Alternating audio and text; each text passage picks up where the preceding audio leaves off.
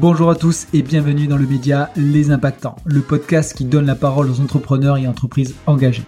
Je pars à la rencontre de celles et ceux qui veulent créer l'entreprise de demain, celles et ceux qui veulent avoir un impact sur le futur. Beaucoup d'initiatives sont prises par des personnes passionnantes, peu importe le domaine, immobilier, tech, mode, sport, food et j'en passe. Mon but est simple, c'est d'avoir une conversation sans détour sur le type de chemin à prendre, comment ils font, leurs galères, leurs réussites et d'en extraire les meilleurs apprentissages. Et surtout, parler d'impact au sens large sans faire culpabiliser. Je m'appelle Mickaël et je suis cofondateur de la société Green Living, société spécialisée dans l'investissement locatif engagé. On accompagne les particuliers et professionnels à investir dans l'immobilier ancien. Nous sommes spécialisés dans la rénovation énergétique. En clair, les passeurs thermiques n'ont pas de secret pour nous. Mais on va beaucoup plus loin, puisque nous réalisons un bilan carbone sur chaque projet locatif. Alors si tu veux découvrir le parcours de nos invités, leur motivation, comment ils font pour avoir un impact, abonne-toi et rejoins-moi dans cette conversation. Et cette semaine, j'ai le plaisir de recevoir Jérémy Rousseau, le fondateur de la SCPI Kianeos. Alors oui, on va parler immobilier, mais pas seulement. La SCPI, c'est un monde que je ne connais pas et du coup, euh, j'ai voulu inviter euh, Jérémy parce que non seulement il fait de l'immobilier, mais aussi de l'impact. Et en fait, il a réussi à démocratiser ou à vulgariser le monde de la SCPI en lui donnant un côté vertueux. Bon, je vous en dis pas plus, Jérémy nous dévoile tout ça dans notre conversation. Bah, en tout cas, Jérémy, merci beaucoup d'avoir accepté euh, l'invitation. Euh, merci à vous. Le, le, podcast va se dérouler en plusieurs parties. Ce que moi j'aime bien faire, c'est qu'on va parler un peu, ben, forcément de vous, euh, de la SCPI Caneos, parce que j'ai quand même quelques questions à, à te poser là-dessus. Euh, parce que bon, euh, les auditeurs que, que j'ai, euh, ben, j'aimerais bien qu'ils comprennent comment fonctionne une SCPI, le, le, fonctionnement, parce qu'il y a beaucoup de sortes des CPI, d'OPCI, tout ça. Donc j'aimerais qu'on décortique un peu tout ça. Et bien évidemment, c'est d'échanger sur le côté impact de Caneos, qui est sans faire un peu de, secret, euh, qui est l'une des rares SCPI en France à avoir euh, poussé le raisonnement en termes de, si on peut parler d'impact ou de politique USG. Voilà.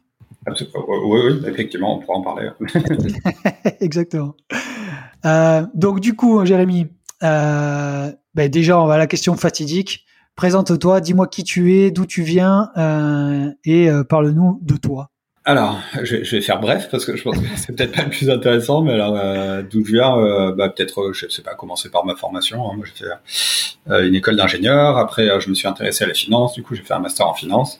Je suis parti faire du travail dans une banque américaine à, à Londres, voilà, en salle de marché, sur les dérivés de taux d'intérêt. donc vraiment des produits assez techniques je me suis plutôt bien entendu avec les économistes en salle de marché, j'aimais la macroéconomie. Et ensuite, après, je suis rentré à Paris euh, pour des raisons personnelles. Et, euh, et donc, j'ai travaillé comme gérant de fonds d'investissement. Euh, alors là, un peu à la frontière entre la location d'actifs et enfin, les, les, sujets sur lesquels je réfléchissais, c'était la location d'actifs, donc plus lié à la macroéconomie. C'est quoi justement un gérant de fonds pour que c'était quoi un petit un gérant de fonds, ça veut, euh, alors déjà qu'est-ce que c'est? C'est on, on, gère de l'argent qui ne nous appartient pas, donc ça veut dire il y a des clients qui nous confient de l'argent. Euh, alors moi c'était des fonds, euh, des, ce qu'on appelle des fonds communs de placement, hein, donc c'est-à-dire il y a, il y a un fonds avec une stratégie identifiée, puis il y a les gens qui veulent euh, peuvent mettre de l'argent dans, dans ce fonds là, et donc du coup on gère. Euh, et donc là c'était plutôt des fonds diversifiés, donc une partie en action, une partie en obligation. Euh, du coup, moi, j'assistais le, le, responsable sur euh, la location d'actifs. Puis il y avait une personne euh, qui s'occupait plutôt de la sélection des actions et une personne s'occupait de la sélection des obligations. Et donc sur la partie allocation d'actifs, qui était la partie qui m'intéresse le plus, c'est plutôt des réflexions effectivement macroéconomiques, euh, d'allocation, euh, donc plus d'obligations, plus d'actions, euh, couverture avec un, couverture des risques avec des produits dérivés, des choses comme ça. Et voilà, donc ça c'était ma grosse expérience. J'ai fait ça six ans. Ensuite, j'ai été, euh, euh, j'ai rejoint d'ailleurs avec mon responsable une société de euh, qui était en cours de création de prêts aux PME sous-traitantes de grands groupes industriels. Donc toujours pareil, de gérer de l'argent pour compte de tiers, dans l'idée de, de, prêter de l'argent à des PME euh, qui ont des besoins de liquidité, puisque les sous-traitants des grands groupes industriels en général sont payés tardivement par les, les grands groupes. Euh, et du coup, euh, voilà. Donc là-dessus, en fait, la ligne dominante, c'est que quand j'étais euh, trader à Londres, bah, je voyais pas bien l'utilité de mon boulot. Quand j'étais gérant de fonds, bah, alors c'était mes clients, c'était des particuliers, donc je voyais un peu plus l'utilité. Mais euh, bon, voilà, c'était c'était quand même encore mitigé. Et donc là, du coup, je me suis dit ah génial, prêter de l'argent à des PME, vraiment, je, je vois l'utilité. Et après, je me suis pas bien entendu avec les actionnaires du groupe, donc je suis pas resté longtemps du tout, juste le temps de la création de la société. Et je suis rentré en parallèle, j'étais rentré dans le sud-est de la France, dont je suis originaire, puisque j'avais des enfants. Enfin, ma femme était en train, était enceinte du deuxième enfant quand on est rentré. Bonne raison de rentrer, ça. c'est difficile de se loger à Paris. Et, euh, et donc là, du coup, je me suis dit bon bah je trouve pas ma place dans le monde de la finance, donc j'arrête. Et puis euh, voilà, à titre perso, j'avais j'avais fait des investissements locatifs là quand j'habitais dans le sud-est et que je travaillais à Paris, donc j'avais un salaire de Parisien. euh, et ensuite, il y a des, des gens qui m'ont un peu rattrapé par la peau du, du col en me disant ah bah attends ton histoire euh, d'investissement locatif c'est intéressant. Euh, donc je vous parle de ça en 2013-2014, donc c'était il y a un moment. Ouais. Et, euh, et du coup, j'ai un peu bah, assis tout le monde autour d'une table et je leur ai dit, bah, moi, je veux bien euh, créer une, ma propre société de gestion, puisque du coup, je l'avais déjà fait dans ma dernière expérience de créer une société de gestion. Euh, mais par contre, l'objectif ne sera pas que financier, parce que moi, dans tous les immeubles que j'ai visités, j'ai été choqué de voir comment les gens sont logés. Donc, du coup, j'avais dit, il y aura un objectif d'améliorer la performance énergétique, parce que ça, c'est vraiment ma fibre. voilà d'avoir envie d'essayer de faire quelque chose euh, pour l'environnement. Donc j'avais envie que mon, mon job soit aligné là-dessus avec mes convictions. Et puis après, un côté social, de se dire, bah, c'est pas normal que des gens, euh, parce qu'on est sur, on est, on fait pas de logements sociaux, on est sur du parc intermédiaire, quoi. D'accord. Des gens qui, des gens qui bossent, c'est pas normal qu'ils soient logés dans ces conditions, avec des propriétaires bailleurs qui gagnent de l'argent. Euh, voilà, ça, ça me paraissait anormal. Donc, je leur ai dit, ben, on, on, on n'aura pas le meilleur rendement euh, qu'on pourrait avoir si on était des marchands de sommeil. Hein, voilà. euh, mais par contre, euh, voilà, on aura d'autres euh, d'autres objectifs qui font qu'à la fin de la journée, on pourra être fier de ce qu'on a fait. Donc, voilà. Et, et, et, puis après, bah voilà, fast forward aujourd'hui, bah, ça a bien marché. on a 500 ou 550 immeubles au moment où je vous parle. On nous a confié 300 millions d'euros, 350. On a 6000 clients.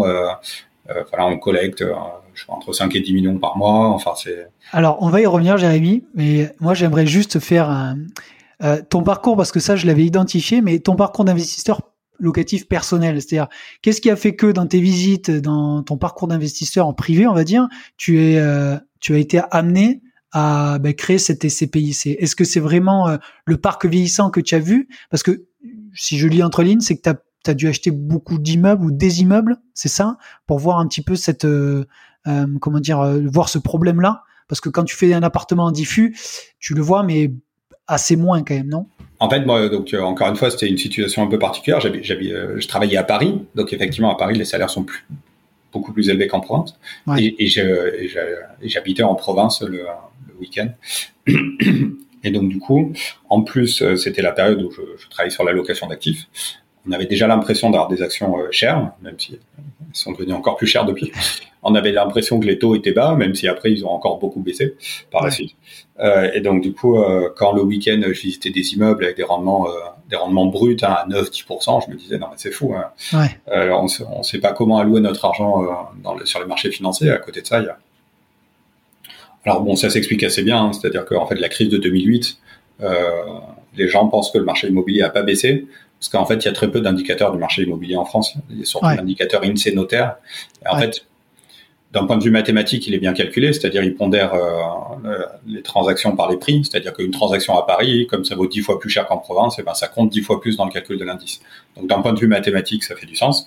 Euh, d'un point de vue euh, sociologique, ça en fait moins, c'est-à-dire que quand vous regardez cet indicateur, en fait, vous voyez euh, un, un, indicateur de prix de Paris et des dix plus grandes villes de France, ou des dix plus chères villes de France, qui sont qui s'avère être, sauf une ou deux exceptions les plus grandes. Et, euh, et en fait, du coup, à l'inverse, euh, en, province, les prix sont écroulés quoi, entre 15 et 35% euh, en termes nominal. Donc, ça veut dire si vous rajoutez l'inflation, parce que euh, l'immobilier est un actif réel, en fait, on a eu des baisses encore plus fortes que ça. Et dans le même temps, les loyers étaient stables. Et après, ils n'ont pas rebondi. Donc, c'est-à-dire en 2013-2014, on était toujours sur des points bas. Donc, finalement, vous avez, vous payez 20-30% euh, moins cher pour euh, des loyers qui sont toujours les mêmes. Donc, en fait, vous aviez une opportunité d'investissement qui est encore un peu vraie aujourd'hui, quand qui est même encore complètement vraie aujourd'hui, euh, même si elle est un peu moins euh, extrême aujourd'hui parce qu'il y a eu un peu d'ajustement des prix. Mais et, euh, et donc, du coup, voilà, c'est comme ça que je me suis retrouvé à acheter des immeubles. J'en ai acheté cinq Et alors, j'ai vu ça comme un investisseur, donc je me suis dit bon bah déjà syndic, bon bah j'ai pas envie de payer un syndic de copro, hein, ça coûte cher, faut, ça prend du temps. Enfin, Clairement. Donc, du coup, j'ai acheté des immeubles en pleine propriété, et donc ça a été parfaitement répliqué chez Kianeos. On est toujours dans la là-dessus. Surtout quand on veut faire des travaux, on n'a pas envie de discuter euh, de ce qu'on veut faire comme travaux au moment. C'est plus compliqué en copropriété avec les travaux, ça c'est, je le confirme. Ouais. Euh, et après, j'ai fait une analyse ben, financière. Je me suis dit quels sont les risques? Le risque, c'est la vacance locative, c'est les impayés. J'ai commencé à demander aux agences bon, ben, pourquoi il y a des locataires qui payent pas? Moi, je me suis rendu compte souvent quand ils payent pas, ils sont maltraités par les propriétaires. Ouais. Euh, j'ai été voir un assureur qui propose des garanties de loyer impayé. Je leur ai dit bah, quel est le taux, euh, quel est le taux, le taux d'impayé, quel est le taux de recouvrement, quel est, voilà, toutes ces questions-là. Donc déjà, je, je, me suis convaincu que le taux d'impayé c'est pas le plus gros risque de l'immobilier hein, en termes de, ça représente euh, je pense entre 1 et 2% suivant les portefeuilles de, de, des loyers encaissés qui passent, qui passent en perte, plutôt ouais. 1 que 2 d'ailleurs. À l'inverse, la vacance locative, c'est plutôt 5 ouais. euh, Donc ça, du coup, il faut s'assurer qu'on n'a pas trop de vacances locatives. Euh, 5% pour les meilleurs. Je crois que les meilleurs HLM de France sont à 5 Et euh, nous, c'est ce qu'on vise aujourd'hui chez, chez Keneos. Et là, du coup, je me suis dit, bon, bah, la, la, la, qualité du logement en France est médiocre. Donc, du coup, si on fait des logements de bonne qualité, bah, du coup, on aura les locataires. Voilà, donc, euh, y compris dans des villes petites où le rendement locatif est très attractif, mais euh, la pression euh, locative est moins forte. C'est-à-dire, quand vous avez un appartement à la location, c'est pas comme à Paris où dans 24 heures, vous avez 300 dossiers. Quoi. Ouais, clairement, ouais. Mais par contre, ce que je dis souvent, c'est... Je, je, je, mets à défi mon interlocuteur, donc là aujourd'hui c'est toi, de, de, trouver dans ces villes-là un logement dans lequel tu aurais envie d'habiter. C'est voilà, la qualité moyenne du parc est vraiment médiocre. Ouais. Euh, bah, D'où l'idée, encore une fois, de, de Kianeos d'essayer d'améliorer cette qualité de parc immobilier. Et encore une fois, de se dire, bah, si on a des logements de bonne qualité, les locataires viendront plutôt à, à nous. Et, et, on a l'impression que c'est ce qui se passe.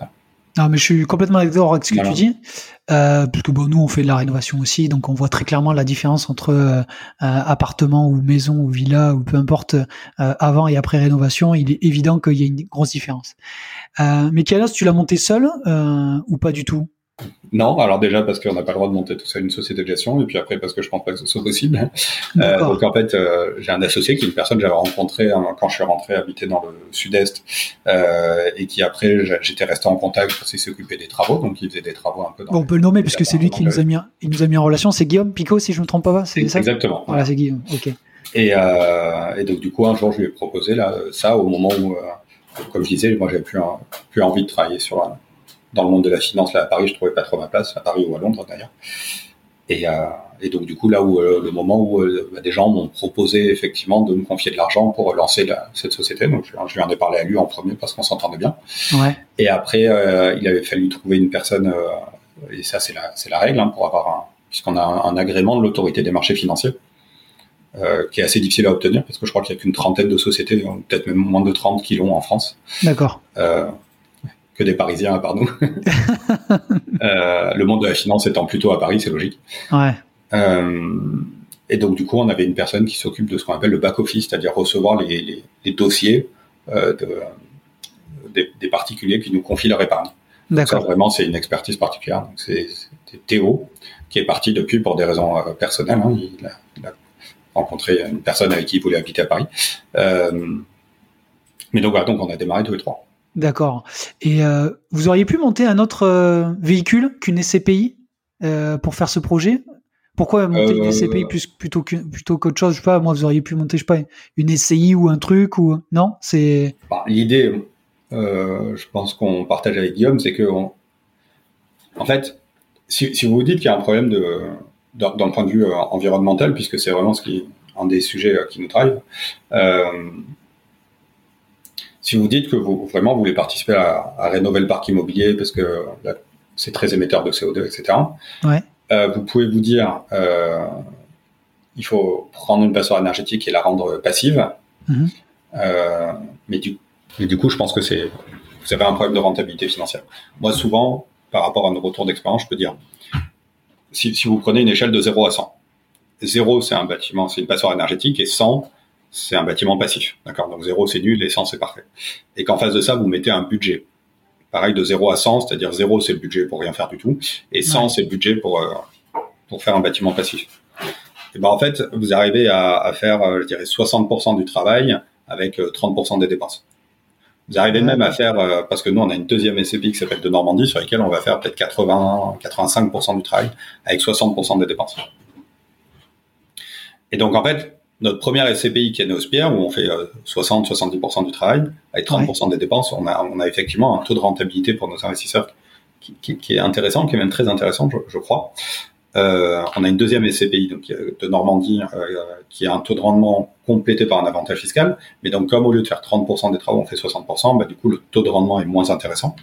Euh, donc, c'est des gens qui sont intéressés par l'avantage fiscal ou qui sont intéressés par le fait qu'on va très loin en termes de performance énergétique, parce qu'en général, je crois qu'on finit autour de B très souvent en termes de TPE, donc c'est vraiment des très bons niveaux. Ouais, c'est excellent. Dans, hein. le passeur énergétique. Oui, je crois pas qu'il y ait d'autres acteurs de la Renault qui arrivent aussi loin que nous, ou bien alors ça doit être vraiment des tout petits acteurs. Et donc moi, ce que je disais, c'est que si vous voulez amener le bâtiment passif, qui demande 100% des travaux, en fait, vous n'avez pas de rentabilité, ou quasiment pas. Euh, ouais, difficile, hein. Voilà, donc là, du coup, il y avait deux aspects, c'est de se dire soit bah, on a envie d'aller au bout du truc, et à ce moment-là, ce qu'il faut trouver, c'est pas des investisseurs, c'est des mécènes. Donc peut-être qu'on aurait trouvé deux ou trois et qu'on aurait rénové un ou deux immeubles, et puis euh, voilà. Soit vous vous dites bon bah euh, on, va on va proposer ça à des investisseurs. Certes on va pas à 100% de la réno on va que à 60 ou 70% donc c'est-à-dire en termes de DPE on est souvent autour de la lettre C on va dire. D'accord. Euh, ou à la frontière entre C et D. Et euh, et donc là pour ce faire euh, on, on, on, crée un véhicule qui est ouvert à tout type d'investisseurs. Et donc c'était le la SCP. Donc, notre idée en fait c'était d'essayer de créer une structure qui permet de massifier la rénovation voilà c'est la, la logique de masse on préfère euh, faire de la rénovation de masse euh, sur lesquelles on aura atteint 60% de, de, de l'échelle de rénovation, ce que j'appelle l'échelle de rénovation, ouais. plutôt que d'aller rénover juste deux immeubles sur lesquels on aura fait 100%. On pense qu'en termes d'impact environnemental, c'est mieux. Euh, même si, encore une fois, notre objectif, c'est toujours d'aller le, le, plus proche possible, enfin le plus haut possible en termes de performance énergétique. Voilà. Parce qu'en fait, le, le, marché de la SCPI aujourd'hui, il est structuré comment? Parce que vous, vous êtes sur le résidentiel et j'ai vu un petit peu de tertiaire, mais c'est pas ça la vocation première. Alors, nous, on a un petit peu de tertiaire parce que quand on achète des immeubles, on l'a dit, on les achète en pleine propriété. Et, et des oui. fois, au rez-de-chaussée, il y a un commerce ou des bureaux, oui. ou, voilà, des, choses, ou des professions libérales. Enfin, voilà. Euh, mais clairement, c'est une toute petite partie. Je crois que c'est, je sais pas, ça doit être entre 10 et 13 de, nos, ouais, de, de, la SCPI, quoi. Voilà. Ça varie un peu dans le temps, mais je crois que depuis le début, on est resté la majeure partie du, du temps entre ça, entre, entre 10 et 13, je dirais. Euh, alors, déjà, ce qu'il faut savoir, c'est qu'on est, je crois, quasiment les seuls à faire du résidentiel. Ouais, ce qu'il faut, c'est rare déjà d'une SCPI qui est résidentielle, c'est très rare. Je crois que les, les SCPI l'année dernière, euh, le montant collecté, c'est-à-dire l'épargne que les particuliers ont, ont placé dans des SCPI, euh, l'année dernière, je crois que c'est à peu près 10 milliards, et sur les 10 milliards, il y a dû y avoir, je sais pas, peut-être 150 millions d'euros de, de résidentiel, quoi. Enfin, je n'ai pas le chiffre exact, mais entre ouais, 100 et 200. Donc, ouais, entre 1 et 2 quoi. Donc, ouais, c'est rien, quoi. Oui, voilà, on fait vraiment euh, office, de, enfin, je, je, je, suis même pas sûr que tous mes confrères de société de gestion me connaissent. on, a, on, en est à peu près à ce niveau-là. Mais même si ça paraît tout petit à l'échelle de la finance, et c'était un peu une des idées, c'est on a quand même euh, collecté 350 millions d'euros sur, les quatre dernières, ouais, sur les quatre dernières années. Et avec ça, on a rénové 4000 euh, logements, enfin, entre 3 et 4000, hein, si on compte ceux qui sont en cours de réno ou pas. Et donc, je veux dire, et c'était toute l'idée de se dire, dans le monde de la finance, il y a énormément d'argent, donc c'était le monde dans lequel je venais. Ouais. Guillaume avait la, la, la, technicité pour faire euh, mettre en place des travaux de rénovation. Et donc, je, moi, je m'étais dit, si on arrive à capter un tout petit peu de l'argent de ce monde de la finance pour le réorienter vers de la rénovation immobilière, et ben du coup, c'est vrai que ça, ça, peut vite faire des, des, gros volumes. Et donc, c'est vrai que là, avec le temps, bah, on, on s'est staffé, euh, on a créé maintenant notre propre société de gestion locative parce que c'est vrai que c'était une corde qui manquait à notre arc. Et, et, euh, et donc, du coup, on, on, avait le problème d'avoir énormément d'interlocuteurs ouais. un peu diffus euh, un peu partout en France. Je crois qu'on est présent sur 35 ou 40 départements. Ouais, c'est énorme, ouais. ouais. Et, et, donc, du coup, aujourd'hui, effectivement, on, on, a les équipes pour rénover un peu plus d'une centaine de logements par mois euh, et ensuite assurer la gestion locative, etc. Donc, euh, D'accord. Euh, avant de parler, parce que je vais y revenir en travaux un peu plus précis euh, sur la partie mmh. impact, moi j'aurais aimé savoir comment était un peu la réaction de, des clients, en fait, euh, que vous sur le projet SCPI résidentiel à vocation énergétique. c'est est-ce que le côté, on va dire énergétique les, leur plaît, le côté impact. Est-ce quel a été un petit peu le, retour client que, vous avez eu sur les premiers en tout cas, parce que c'est souvent les premiers qui sont les, plus importants puisque c'est un peu les ambassadeurs, euh, on va dire. Ça a été quoi un petit peu le, le ressenti ou le, retour? Alors moi les clients je leur parle pas beaucoup parce que euh, la SCPI elle est commercialisée via des conseillers en gestion de patrimoine. D'accord, il y a des partenaires, ok. Euh, à 90, entre 90 et 95% de l'argent qui nous est confié euh, passe par des partenaires, et entre 5 et 10% c'est des appels en direct. D'accord. Je pense que sur les appels en direct, on doit avoir, euh, je dirais, entre un quart et un tiers des investisseurs qui viennent vraiment pour les raisons euh plus environnementales et sociales. Ouais. Mais qui sont quand même, mais qui nous appellent quand même parce que je pense que la rentabilité est bonne. Sinon, peut-être que la plupart d'entre eux nous appelleraient pas. Ouais. Mais quand même, euh, la grande majorité euh, viennent pour des raisons financières, donc de rentabilité, de diversification du risque aussi. Nous, euh, 2018-2019, on n'est personne dans le monde de la finance. Tous les sujets ESG, ISR, etc. sont pas du tout euh, développés. Moi, quand en 2017, je vais je vais pitcher Kianeos à Paris, euh, un peu dans le microcosme, les CGP spécialisés en SCPI, etc. Ils me regardent avec des grands yeux en me disant non mais Jérémy, c'est quoi cette histoire? Tu vas nous dire que tu auras moins de rendement parce que tu vas faire plus de rénovation et tu penses que ça va intéresser nos clients. Non, mais euh, tu fais fausse route, son truc ne marchera jamais. Classique, euh, quelqu'un qui se lance sur un truc un peu différent. Alors après, il, s'est passé un, truc, c'est qu'il y a eu le Covid en 2020. Ah et en fait, après le Covid, les gens ont eu peur des bureaux pour des, le développement du télétravail.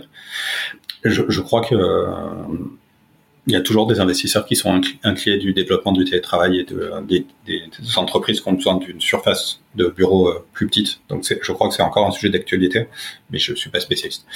Et après, ils ont eu peur des commerces parce que bah, on s'en souvient pas, mais euh, les commerces, on n'avait plus le droit d'y aller pendant quelques mois. Bah oui. On savait pas combien de temps allait durer la crise. Et du coup, ils se sont dit bon bah on a un portefeuille de SCPI, euh, tout le monde fait des commerces et des bureaux ou ce qu'on appelle du diversifié, c'est-à-dire un mix des deux. Ou bien alors d'autres trucs euh, tertiaires, hein, je veux dire rien, il y a peut-être des SCPI euh, spécialisés en profession libérale, en entrepôt, en euh, activité, je sais pas quoi. Enfin, voilà, tous ces trucs tertiaires que je connais pas bien. Et par contre, en résidentiel, il y a qui? Ah bah tiens, il y a Jérémy, il s'est lancé il y a deux ans, euh, ça a l'air de pas trop mal marcher, la rente est pas mal. Et donc à partir de là, effectivement, on a une. Vous avez senti là chez Kenos un coup d'accélérateur? Ah oui, non, mais ça a été la folie. Hein. oui, oui, bah parce qu'on était sur un rythme de collègues, je sais pas, genre, je dirais 500 000 euros par mois, et, et après le Covid, alors, mars, avril, mai, donc zéro, hein, c'est le Covid. et puis après, à partir de là, on a commencé à faire 2 millions, 3 millions, 4 ah millions, 5 millions. Je crois qu'on finit l'année 2020, j'ai pas, j'ai pas les sous les yeux, mais je, je, serais pas surpris. En tout cas, décembre 2021, je crois qu'on fait 13 millions, quoi. ça, ça c'est démentiel, ouais. Ouais, ouais, non, voilà, ça a été l'explosion. Euh, à partir de, à partir, je dirais, à partir de fin 2020, on commence à être un rythme euh, de 100 millions de collecte annuelle, D'accord. Ouais, les partenaires, ils ont compris, là. Bah alors, ils ont compris. Euh, encore une fois, je pense que Kianeos n'a pas vocation à être une SCPI de cœur de portefeuille, c'est-à-dire que euh, quand on fait de la finance, on diversifie son risque. Donc, euh, je pense pas qu'il y ait des gens aujourd'hui qui se disent bah tiens, j'ai 100 euros à investir en SCPI, je fais 80 euros de Kianeos et euh, 20 euros de commerce et de bureau. Non, je crois pas que ce soit ça la logique. Il y a d'autres SCPI qui sont là depuis très longtemps, très établis, etc. Donc, ils font des portefeuilles autour de grosses SCPI diversifiés euh, sur du tertiaire, etc. Et après, ils vont mettre, je pense, un petit peu de Kianeos, en tout cas j'espère, en se disant, bah, euh, tiens, dans des situations euh, difficiles, bah, par exemple cette année, un parfait exemple de situation un peu délicate, euh, hausse des taux d'intérêt, donc baisse de la valeur des actifs immobiliers. Euh, D'après ce que me disent les distributeurs, je crois que ça touche quasiment toutes les SCPI, mais ça touche pas la nôtre. Nous, la nôtre, pour plein de raisons qu'on pourra évoquer plus tard, et bah, du coup, la valeur des actifs a encore augmenté l'année dernière malgré la hausse des taux d'intérêt. Donc du coup, Kianeos est aussi un peu atypique au sens où euh, on parle souvent des SCPI par leur taux de distribution, mais euh, la SCPI qui a une appréciation du prix de part très régulière. Je crois qu'on a augmenté euh, sur les 4 ou 5 premières années, le prix de part a déjà augmenté de 8%. Bah, tu, peux, tu peux le développer hein, si tu veux. Hein. Pourquoi, pourquoi ça? Pourquoi ce phénomène chez Caneos Alors, euh, donc c'est spécifique à notre marché, hein, résidentiel. Il y a eu un peu une hyper réglementation du marché. D'ailleurs, ça c'est un, sujet, d'après ce que j'ai compris de ton activité, qui va qui, qui, qui va qui va t'intéresser, je pense. Là, il y a eu une hyper réglementation du marché résidentiel ces dernières années, euh, avec euh, beaucoup de villes qui ont mis en place un truc qui s'appelle le permis louer, qui était euh, prévu par la loi Allure, mais qui s'est vraiment développé, j'ai l'impression, depuis 3-4 ans. On est concerné, nous, à Montpellier, ouais, sur un quartier, un quartier test. Bah, nous, on le, nous, on est concerné à peu près partout. dans, toutes les, villes de taille moyenne, ça commence à toucher, je crois qu'au moins. Mais nous, on le voit d'un, on le voit d'un bon oeil. Hein. Bah, après, tu vas me développer, mais nous, on le voit d'un bon oeil. Hein. Nous, on travaille avec les services des communes, des collectivités quand ils voient que les choses sont bien faites et qu'il y a des interlocuteurs qui qui sont câblés rénovation et qui vont dans le sens du locataire, honnêtement, ça se passe bien. Ouais, ouais. Euh, donc euh, beaucoup de contraintes en termes sanitaires, de sécurité, donc tout ce qui est garde-corps, tout ce qui est ventilation des logements, etc. Beaucoup de nouvelles contraintes en termes de performance énergétique. Euh, et du coup, la somme de tout ça fait que les propriétaires bailleurs qui étaient souvent un peu âgés, je pense, je pense que ça s'explique pour des raisons de, de, cycle économique de la France, mais et ben ceux-là, du coup, ils ont je pense qu'ils se sont pas sentis d'attaque pour faire les travaux de rénovation pour remettre leur immeuble en état. Et donc du coup, ils ont mis leur logement en vente. Donc il y a beaucoup d'immeubles euh, de mauvaise qualité à la vente aujourd'hui dans les villes petites, moyennes, voilà, à des prix fortement décotés. Et à l'inverse, si vous avez fait l'effort de faire des travaux euh, pour que votre loge, votre immeuble coche toutes les cases, c'est-à-dire bonne performance énergétique, avec des locataires en bon état, enfin des, locataires qui payent leur loyer, qui bossent, etc., des, des appartements en bon état, euh, et ben du coup, pourquoi le vendre? Euh, Donc du coup, il y en a très peu à la vente. Et comme euh, d'habitude dans la finance, ben, ce qui est rare est cher, et donc du coup, c'est ces immeubles rares qui cochent toutes les cases euh, surcotent, ils, ils coûtent plus cher, parce que c'est la seule manière de euh, s'exposer au marché immobilier résidentiel aujourd'hui, puisque si vous achetez un de mauvaise qualité, vous n'avez pas le droit de le louer, donc vous pouvez pas vous exposer à la classe active euh, marché résidentiel. Donc c'est vrai que je pense que tout le challenge de Kianeos, et, ce, et ça tombe bien que j'ai envie de dire, on a, plutôt de la chance là, sur le timing. Ouais. Euh, c'est d'être capable d'acheter ces immeubles de mauvaise qualité, de les transformer en immeubles de bonne qualité.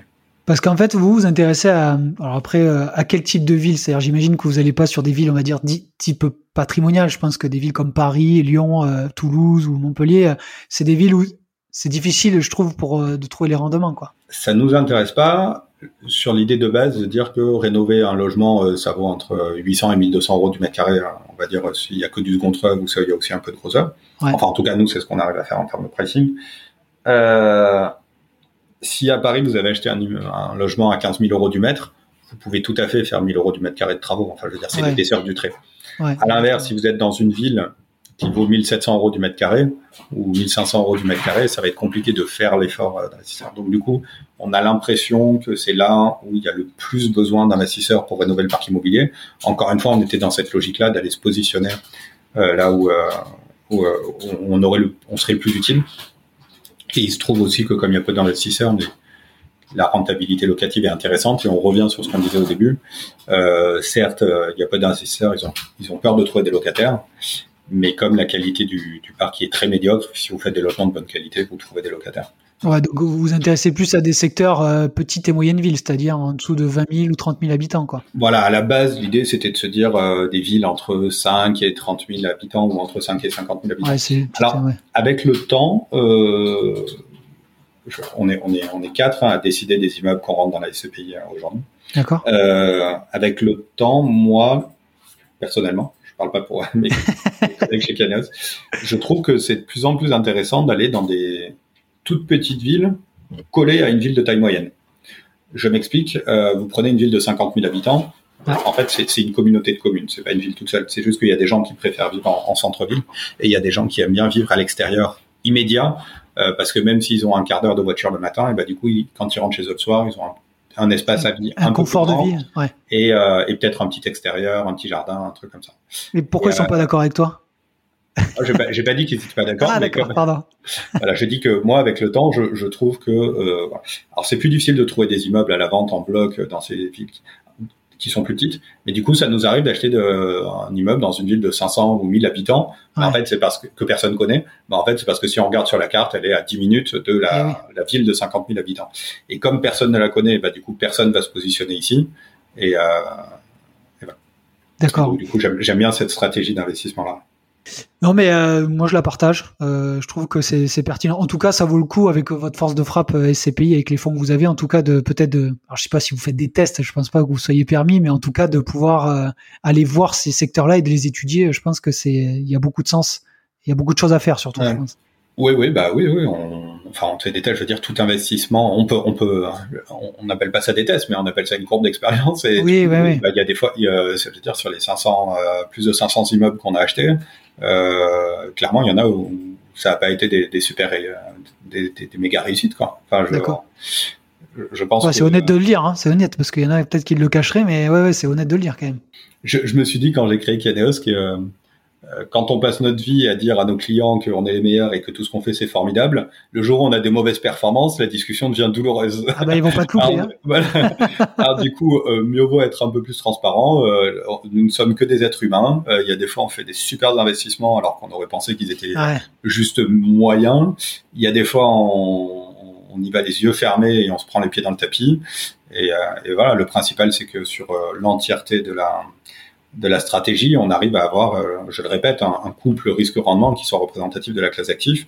Euh, je pense qu'aujourd'hui, ce sur lesquels on a, la partie sur laquelle on a le plus de valeur ajoutée, c'est notre capacité à réaliser des travaux euh, dans un délai court à, un prix raisonnable.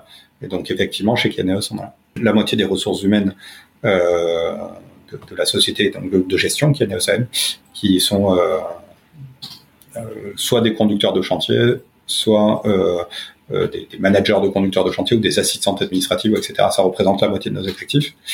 Et je pense que notre deuxième point fort, sans aucun doute, euh, c'est euh, d'a- d'avoir créé, je le répète, notre propre société de gestion locative. Ouais, ça c'est nouveau ça, hein. ça c'est Ouais. récent. hein. Exactement, qui s'appelle Kianeos Gestion, qu'on a démarré en 2022. Et euh, c'est un énorme travail. Euh, voilà, donc on a cité Guillaume tout à l'heure sur la partie travaux. C'est lui qui s'en occupe. hein. Non, on peut citer donc Pierre D'accord. sur la partie de la, la gestion euh, locative. Et ça, c'est vrai, ce qui est, ce qui est difficile, c'est qu'en l'espace d'un an et demi, on a récupéré euh, un peu plus de 3000 lots. Donc il faut le temps que ça structure. Il faut le digérer tout ça. voilà, on a recruté énormément de personnes, mais par contre, on voit déjà euh, sur tout ce qui nécessitait de mettre en place des process, type euh, euh, ben voilà, suivi des impayés, suivi de la, la vacance locative, etc.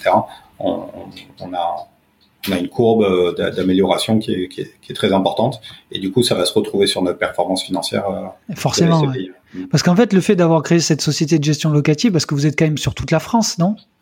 Alors, je, je crois que sur le dernier bulletin trimestriel, 37 ou 38 départements. Et c'est c'est énorme, c'est c'est juste une question là, pratico-pratique, parce que nous, on fait, on, on a eu fait de la gestion, et même en perso, en pro, à un moment donné, il faut faire les visites, faut, co- comment, euh, vous- êtes une armée, non? C'est comment vous, vous êtes structuré là-dessus? Les deux sociétés, c'est à peu près pareil. Il y a la moitié des gens au siège. Donc, on a euh, pour la première un siège à côté d'Avignon et pour la deuxième à Orange, qui est aussi pas D'accord. très loin d'Avignon. Et la moitié des équipes sont euh, en, réparties un peu sur l'ensemble du territoire. Donc, euh, ceux qui achètent des immeubles, disais, on était quatre. Donc, c'est les, les quatre zones sud-est, sud-ouest, nord, de, tout ce qui est au nord de Paris, y compris la Normandie. Puis après, il y a une bande au sud de Paris aussi, entre euh, Tours, Orléans, Auxerre. Il y a une bande qui se balade par là. Et après, euh, il y a des binômes avec une, un conducteur de chantier, donc côté Kianeos AM, et une personne qui s'occupe de faire le suivi locatif et euh, les relocations côté euh, Kianeos Gestion. Ouais, par secteur, en fait, vous avez. Voilà, chaque, euh, chaque binôme couvre entre un et deux départements. Ouais. Donc je crois qu'il y a 14 binômes au moment où on se parle. D'accord. Ah oui, là, ça, commence à faire, ouais. Ouais, et je pense que d'ici la fin de l'année, il y en aura euh, 17, 18. euh, ouais, je pense que chaque binôme couvre à peu près deux départements. Ok. Et euh, j'avais une question, là, parce qu'en fait, euh, c'est un peu le rapport avec les travaux, parce qu'il y a la SCPI euh, Caneos, la SCPI Caneos de Normandie, et de Normandie, pour avoir étudié le sujet, parce qu'on a eu des demandes, nous, de clients, il y a quand même des villes spécifiques sur lesquelles, en fait, tu peux pas faire ça partout. Euh, et là, le montant de travaux est, colossal. Est-ce que ça, c'est un produit sur lequel vous, bah, vous avez, comment dire, beaucoup de, parce que j'ai vu que vous avez créé aussi, il y avait une, question sous une question, c'est que vous avez, il y a beaucoup de Caneos de Normandie, de Normandie 1, 2, 3.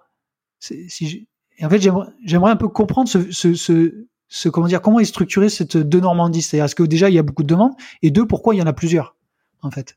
Alors, la première SCPI, c'est la SCPI Kianos Pierre, c'est la SCPI historique. Vous pouvez Ouais. souscrire, en fait, les clients peuvent souscrire quand ils veulent. Encore que l'année dernière, on avait bloqué la collecte, on collectait trop d'argent. Donc, le temps de réorganiser la société, de recruter, etc., on avait dit on n'acceptait pas plus de 7 millions par mois, à peu près. Ça, ça, je l'ai- entendu dans le podcast de Jérémy Orfeo que tu as fait il y a Ouais, quelques voilà. semaines, tu avais capé, euh, capé la, la collecte, c'est ça? Ouais, donc c'est le signe qu'il y avait quand même une appétence pour euh, pour la stratégie. Hein, donc euh, ça c'est super, ça veut dire que, ce que le produit qu'on propose, qui est très atypique, intéresse quand même pas mal de gens. Mais quand même, on voulait. euh, le- c'est difficile pour un, Eh ben oui. responsable de société de gestion, puisque en fait le, le chiffre d'affaires de, de Kianeos AM, qui est, qui est ma société enfin, en majorité, il est indexé sur la collecte. Donc c'est Ah le oui. moment où je dis bon bah stop, on arrête la collecte, bah stop, on arrête le chiffre d'affaires.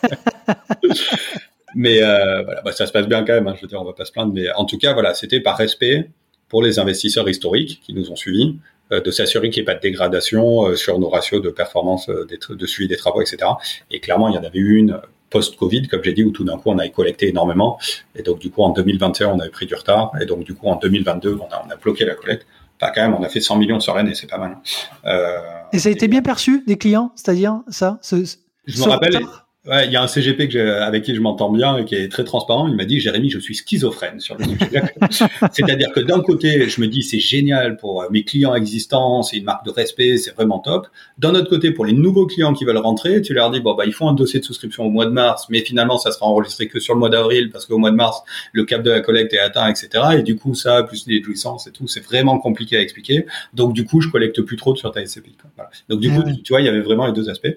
Mais quoi qu'il en soit, euh, nous, le premier était primordial pour nous. Donc euh, voilà, maintenant le cap de la collecte, depuis ce mois-ci, on l'a levé, puisque en 2022, on a fait ce gros travail de réorganisation.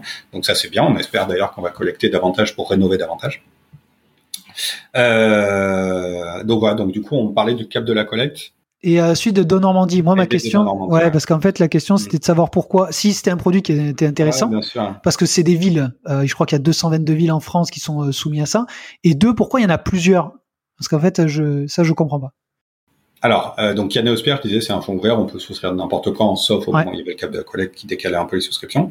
Euh, et donc, euh, c'est toujours la même SCPI. Kianos de Normandie, c'est une SCPI fiscale qui donne un avantage fiscal. Donc, la première, il fallait souscrire en 2020. 2021, on devait faire les travaux et commencer à distribuer du rendement en 2022. Euh, avec les histoires de Covid, difficultés d'approvisionnement et tout, on a pris du retard sur les travaux, mais bon, ça c'est anecdotique. Mais du coup, euh, les gens avaient l'avantage fiscal entre 2020 et 2028, ce qui fait un total de 9 ans. D'accord. Voilà. Et après, il y en a eu la de Normandie numéro 2, collecte 2021, donc les gens ont l'avantage fiscal 2021 pendant 9 ans, etc. etc. C'est pour ça qu'il y en a une par an. Et là, les, les, les SCPI, c'est des SCPI qu'on appelle la capital fixe. L'argent est bloqué. Les gens, s'ils revendent leur part, ils, ils perdent l'avantage fiscal. Euh, et il faut qu'ils trouvent quelqu'un pour le racheter sur ce qu'on appelle le marché secondaire. Souvent, c'est des prix qui sont très décotés parce que l'acquéreur n'aura pas l'avantage fiscal. Voilà, c'est des véhicules qui sont différents. Mais donc, sur les SCPI de Normandie, le prix est... est, est enfin, il n'y a, a, pas de liquidité, euh, très peu de liquidité du marché. Euh, l'argent est bloqué, quasiment bloqué. Alors, pour le dispositif de Normandie, moi, je me rappelle avoir dit au début que je trouvais que c'était euh, le premier dispositif fiscal que, je trouvais euh, intéressant. C'est-à-dire que tous les dispositifs qu'il y a eu jusqu'à présent qui consistaient à, booster la construction, donc moi, je sors ma casquette écolo, et je me dis, il vaut mieux rénover que construire, ça émet moins de CO2. Ouais. donc du coup, pourquoi, comment ont été choisis ces 222 villes? J'en sais rien. Euh, Monsieur de Normandie, euh, je l'ai pas rencontré euh, et j'imagine qu'il a été conseillé. Mais pour le coup, je trouve qu'il a été très bien conseillé. Prenons l'exemple. Euh, je crois que tu es de Montpellier ou de Nîmes. Enfin voilà. Mais donc, ouais, je, exact. on voit bien que depuis longtemps, je ne sais pas si c'est 20 ans, 30 ans, 40 ans, 50 ans, Montpellier a phagocyté un peu toute la richesse de, de l'Hérault, voire même jusqu'au Gard.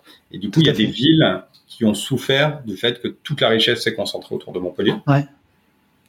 Et donc, du coup, des villes comme Béziers, qui étaient des villes très riches, sont devenues très pauvres. Ouais. Euh, et ça s'est vu aussi à Lunel, à Agde, et d'autres villes euh, environnantes. À l'Est, euh, Bagnols-sur-Cèze. Je pense qu'à l'Est, c'est un sujet un peu différent. Bagnols, c'est un peu loin de Montpellier. en tout cas, voilà, un peu l'idée. Et donc, du coup, euh, mettre en place euh, une loi fiscale qui motive les investisseurs pour aller se positionner spécifiquement sur ces villes-là et faire des travaux de réhabilitation lourds, euh, donc c'est-à-dire d'où l'idée d'un minimum de travaux sur ces villes-là spécifiquement, euh, qui s'avère être un peu dans l'idée des sous-préfectures. Ça me semble être une, ça me semble être une excellente idée. Tellement bonne qu'ils arrêtent à la fin de l'année. Voilà. à, mon, à, mon, à, mon, grand désespoir. Mais euh, je, je, pense que plutôt que d'arrêter, ça aurait été intéressant de le, le développer.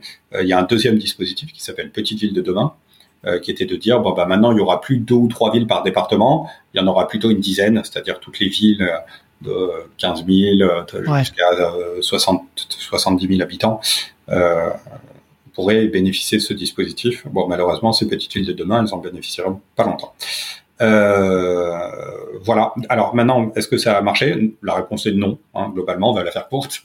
Nous, on était hyper emballés. Je reprends l'idée de l'échelle, euh, de faire euh, non plus 30 ou 40% de budget travaux, mais plutôt 60 eh pour arriver à genre des bâtiments qui sont à un niveau de performance énergétique quasiment identique à un logement neuf, alors même que je le répète, on n'a pas le, le coût environnemental de la construction.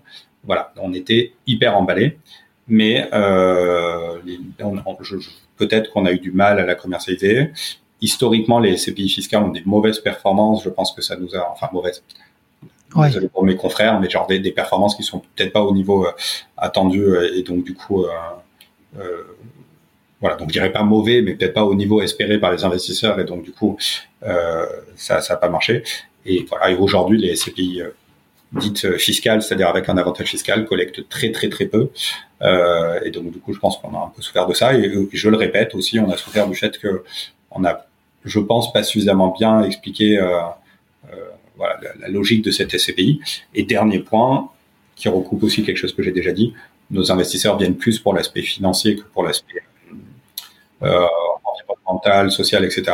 Et donc ces SCPI de Normandie ont un rendement locatif qui est plus bas que la qui est mais est-ce que tu penses pas que le, tu vois, en ce moment là, l'État est un peu de pas de détricoter, mais ils sont en train de peu de rabattre les cartes sur euh, comment j'utilise les fonds publics sur la vocation énergétique. Est-ce que le don Normandie, bah, peut-être qu'ils ont fait leurs calculs et se sont dit, bah, on va peut-être rapatrier un peu ces sous d'avantages fiscaux vers d'autres véhicules. Est-ce qu'il n'y a pas aussi ce, non?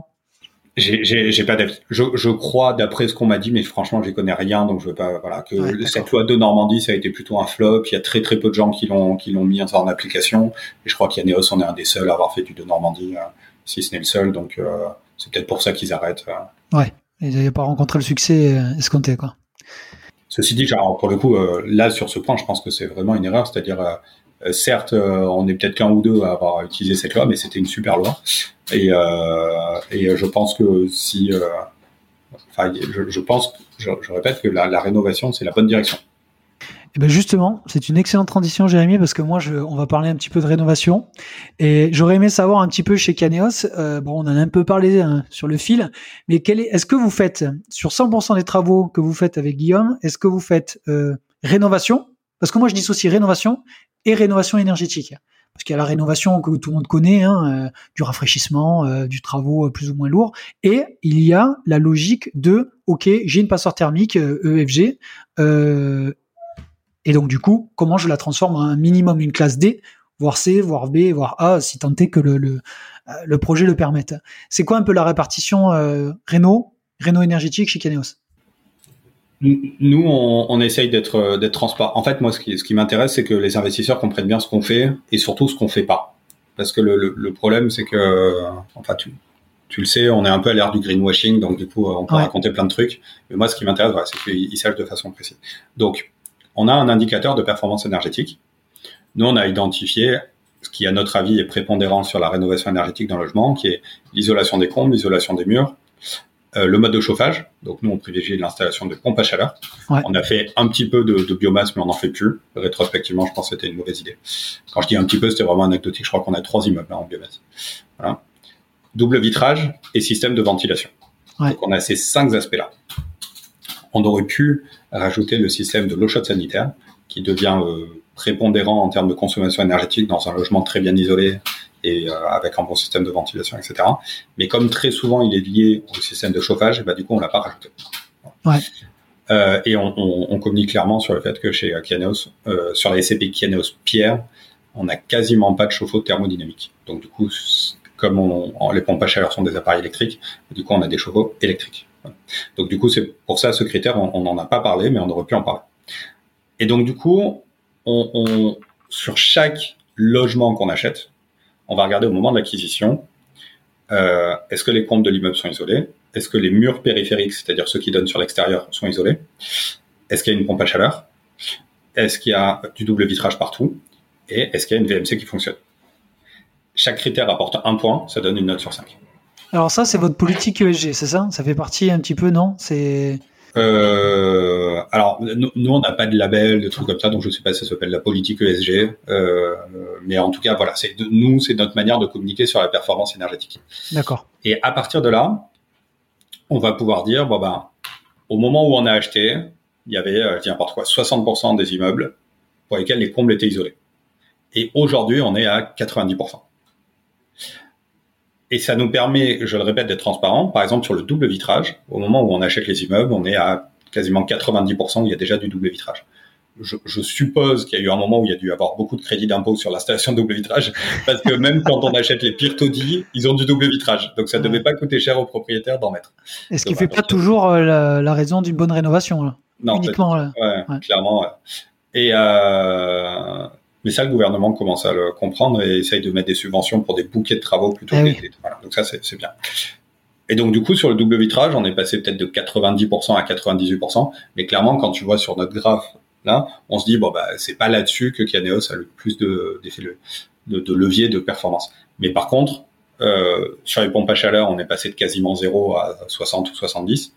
On sera jamais à 100 parce qu'il y a des ABF, des architectes Ouais. des bâtiments trans qui nous empêchent d'en poser. Mais euh, voilà. Mais par contre, sur l'isolation des combles, sur l'isolation des murs, sur la VMC, notre objectif, c'est d'atteindre, euh, c'est d'atteindre 100%. Et donc, à partir de là, on a, on a- voilà, on peut montrer avant et après travaux euh, les, le pourcentage qui a évolué.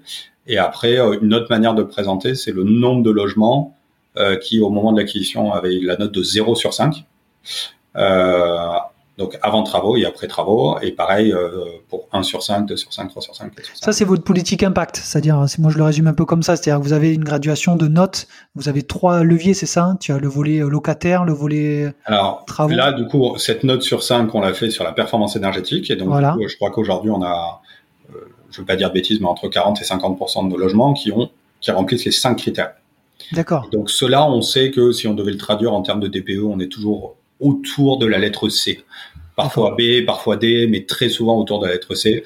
Après, euh, le DPE, c'est un peu technique, ça dépend de la surface des logements, ça dépend de la position dans l'immeuble, etc. etc. Pas mal de critères. Mais voilà. Et après, on fait exactement sur l'aspect, euh, la, la même logique sur l'aspect euh, confort du locataire, qualité du logement. Du coup, nos cinq critères, c'est euh, tout ce qui est interphonie, basse tension, fibre, enfin voilà, ça, ça vaut pour un. Tout ce qui est basse tension. Euh, des cuisines euh, avec, euh, enfin, on va dire équipées, mais on fournit pas le four.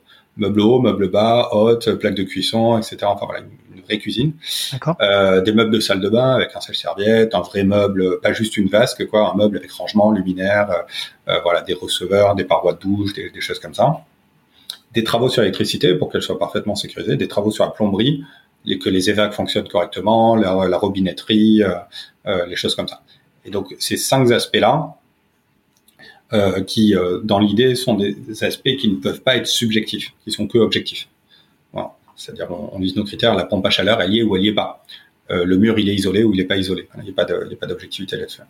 Euh, et donc du coup, on, on- a cette euh, euh, transparence sur les travaux d'efficience énergétique d'un côté et les travaux de confort du locataire de l'autre. Et les deux, c'est à peu près pareil. C'est-à-dire, on se rend compte que au moment où on achète, on a c'est pas entre 30 et 50 des, des logements qui ont une note de 0, 1 ou 2. Et puis après travaux, on va plutôt être à, je crois, 80% euh, qui ont une note de 4 ou 5. Ouais, c'est énorme. Parce qu'en fait, euh, sur les différents types de travaux que tu viens d'énoncer, interphonie, cuisine, tu pourrais dire, bon, c'est courant, mais en fait, je pense qu'au gré de vos visites, vous devez dire, vous devez vous dire, comme tu dis, de 0, 1, 2, ça veut dire que tout ça, c'est même pas le minimum, minimum des équipements. C'est ça qui est dingue. Ah ouais, non, mais euh, moi, je veux dire, enfin, euh, en toute humilité, je pense être un des hommes en France qui a visité le plus d'immeubles ces cinq dernières années. Et euh, il y a, je sais pas, il y a plus de la moitié des immeubles que j'ai visités euh, sur lesquels il n'y a pas d'interphone. C'est- fou. Non, mais on pourrait dire, c'est, ça paraît bateau, mais en Ouais, fait, non, paraît. ça l'est pas du tout, quoi. Non, non. On a, on visité des immeubles euh, avec, euh, avec Guillaume euh, des, des trucs genre innommables où au bout d'un moment on demande au propriétaire, on dit mais on voit pas de chauffage, là c'est un chauffage au sol et genre ce qui nous paraissait complètement incongru puisque du coup l'immeuble était minable quoi. Et le, le propriétaire de répondre tranquillement euh, euh, non non mais c'est bon il fait pas froid ici, il rajoute une couverture en hiver ça. C'est fou, ça, quand même. Alors ce qui est doublement fou, c'est que du coup l'immeuble avait un super DPE, il était pas chauffé. Du coup il consommait pas beaucoup d'électricité. Ah, bah oui. Non, mais. Voilà. Ouais, avec ça, avec les nouveaux DPE, à mon avis, ça va changer ce genre d'analyse parce que là, c'est plus quoi, ça va ça va plus passer au bout d'un moment, ça. Bon, je pense que surtout avec les permis de louer, je suis pas sûr qu'on donne un permis de louer à un appartement qui a pas de chauffage. C'est pas faux, ouais, c'est pas faux. non, non, mais oui, il faut, il faut quand même, euh, faut, faut réaliser ça, quoi. Parce que là, du, du coup, vous avez visité combien d'immeubles là, comme ça là Alors moi j'ai jamais compté euh, combien d'immeubles on a visité, mais euh, ça va être énorme parce que là vous avez quand même une. Moi c'est plus de 1000, c'est certain. C'est énorme. Mais après savoir si c'est 1500 ou 2000, je sais pas, mais plus de 1000 c'est certain. Ouais, si on compte Guillaume et toutes tes équipes, à mon avis, ça doit être. Parce que vous, sur les 500 que vous avez, vous, devez peut-être. C'est quoi le ratio? Vous en visitez 1000 et vous en gardez 2, 3, 10 Ça, ça des ratios?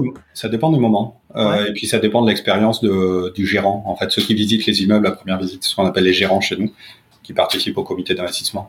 Ok, d'accord, ouais, ok. Avec, euh, le temps, on commence à avoir un œil un peu plus aguerri. Ah oui, mais limite peut-être que vous les choisissez sur papier, non? Des fois, non? Jamais. Jamais? Tu te dis pas, je visite pas? Sur papier? Euh, Alors ça peut arriver que je me dise que ça, je vais pas visiter sur papier. Mais par contre, non, je, je, sais que Maintenant, c'est vrai qu'avec le temps, je suis assez extrême. Il y a des fois, je regarde pas nécessairement le prix. Euh, je me dis, est-ce que l'immeuble m'intéresse ou pas? Je me dis que le prix, de toute façon, il sera toujours négociable. D'accord, oui. Euh, oui. C'est la variable. Ouais, c'est pas la variable la plus intéressante. C'est pas celle qui m'intéresse le plus quand je regarde une annonce, quoi. D'accord. Je peux me dire, bon, bah, celui-là, effectivement, il correspond exactement à ce qu'on sait faire. Euh, et du coup, il m'intéresse beaucoup et donc je vais aller le voir. Et après, le prix, on voit je pense que si euh, on, on, si on offre des prix qui sont euh, justifiés par rapport à euh, ce qu'on doit faire dans l'immeuble, etc. même s'il y a eu un moment où le vendeur s'est un peu vu trop beau au moment où il l'a mis en pub, quoi. Il peut, il peut se rendre compte, peut-être pas immédiatement, mais au bout de quelques semaines ou quelques mois, que le prix qu'on présente est cohérent. Oui, bah, mais bon, c'est sûr que vous, comment dire, est-ce que vous pouvez être un peu patient? Parce que quand même vous collectez, vous devez utiliser les fonds.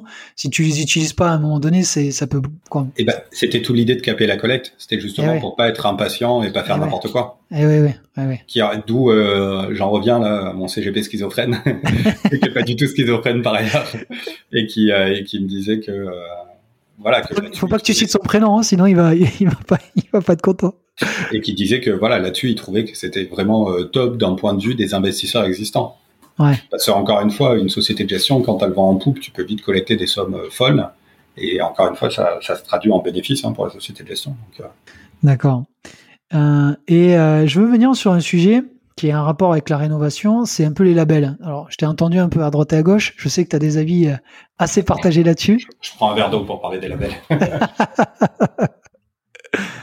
Non, mais après, c'est pas pour euh, que tu reviennes à, on va dire, de, de fond en comble, mais moi, ce que j'aimerais comprendre, c'est assez rapidement, quoi, assez rapidement, c'est de, que, ce que je veux, c'est que comprendre que les gens, en fait, il y a une graduation au niveau des, des labels, et que peut-être, il y en a, euh, par exemple, le label ISR, le label Greenfin, voilà, c'est, est-ce que déjà vous, vous en utilisez, et, et deux, si vous en utilisez pas, est-ce que vous allez en utiliser, euh, voilà, euh, c'est un peu une question un peu ouverte sur les, sur les labels. Tu as, tu as trois minutes. bon, non, mais alors le problème des, labels, c'est qu'il y en a, je sais pas, 250, quoi. C'est-à-dire qu'un euh, label sur un immeuble, euh, Bréam, HQE et genre. Ah, mais ça, c'est plutôt dans le neuf, ça. Ouais, j'y connais rien. En réhab, euh, il n'y en a pas beaucoup. Ouais. Et, euh, et après, un label de SCPI, bon, bah, il y a, un, gros, un, gros, label qui est sorti dans tout le monde de la finance qui s'appelle le label ISR. C'est de notoriété publique que je n'aime pas ce label parce que euh, pour que les SCPI soit labellisé, il faut que euh, c'est la société de gestion qui décide des critères à atteindre, des objectifs à atteindre. Ouais. Et donc, je vois pas comment la société de gestion en charge de gérer une SCPI peut être jugée partie, c'est-à-dire décider elle-même des critères qu'elle va atteindre. Alors, certes, il y a un organe, euh, un organisme certificateur certifiant qui passe euh, vérifier que tout, tout, est bien fait dans les règles de l'art. Mais euh, on, on, on, peut aussi avoir des, euh, des, critères qui ont rien à voir les uns avec les autres. Enfin, je, n'importe quoi. Moi, si demain, j'en ai parlé tout à l'heure, je me dis, bah, je veux avoir deux tiers de mes immeubles qui ont du double vitrage. Euh, deux tiers, je crois que c'est le minimum pour les objectifs. Bon, bah, ok, j'ai rien à faire. Quoi. Je veux dire, c'est ouais. intéressant. Et puis après, il y a des gens qui vont labelliser en disant, euh, alors je, je, encore une fois, je suis pas expert, mais on peut faire sur des choix de locataires, de dire bon ben je vais plutôt louer à, euh, des associations à but non lucratif pour soutenir, etc. Et donc c'est vrai que c'est très différent plutôt que de quelqu'un qui va dire bon ben moi je vais installer des pompes à chaleur. Quoi. Ouais.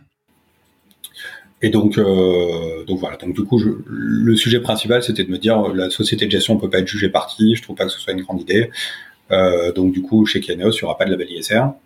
Ça veut pas dire que euh, ça va pas changer dans le temps parce qu'on a quelques investisseurs institutionnels qui nous le demandent. Donc peut-être qu'on sera amené à le faire. Je crois pas qu'on publiera, qu'on communiquera comme des fous là-dessus, mais euh, mais voilà. Euh, quoi qu'il en soit, euh, il faut reconnaître quand même que c'est une avancée. C'est-à-dire que, je le répète, moi en 2017, quand je disais bon bah on va faire euh, des travaux de performance énergétique et on aura moins de rendement, les gens me prenaient pour un fou. Aujourd'hui, c'est quand même un sujet de se dire bon bah attends, il faut que l'investissement ISR, ça veut dire socialement responsable, il faut que l'investissement n'est pas juste un objectif financier. Donc, je reconnais que c'est une avancée dans la bonne direction.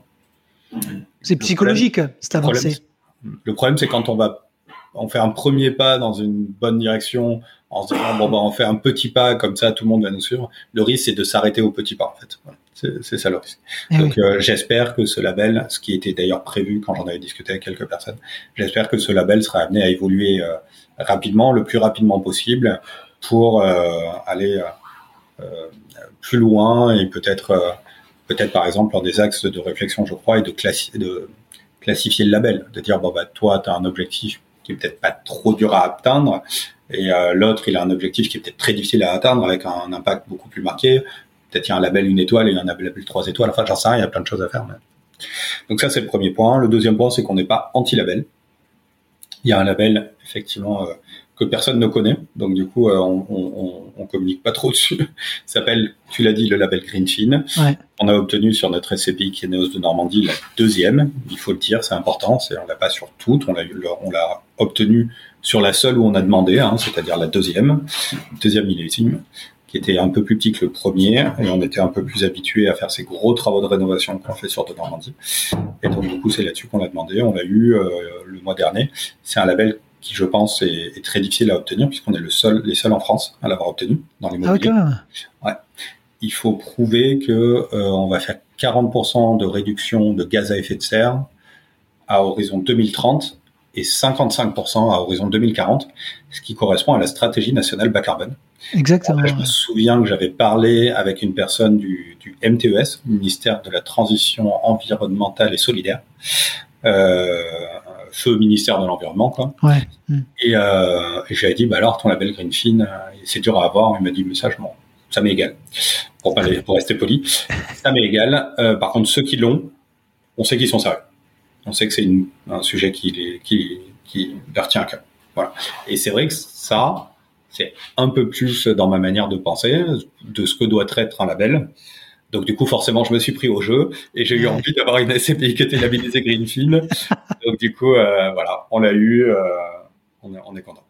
Donc du coup, Kianos Pierre est aussi labellisé Greenfield ou c'est en cours? Alors, Pierre n'est pas labellisé Greenfin et ne pourrait pas l'être parce que du coup, ces niveaux de performance, d'amélioration de la performance énergétique doivent concerner 90% du parc immobilier. Et je me rappelle quand on faisait les stats de diminution de CO2, je crois qu'on était entre 50 et 60% en moyenne sur le parc. Mais comme c'est une moyenne, ça veut dire il y en a qui font mieux, il y en a qui font moins bien.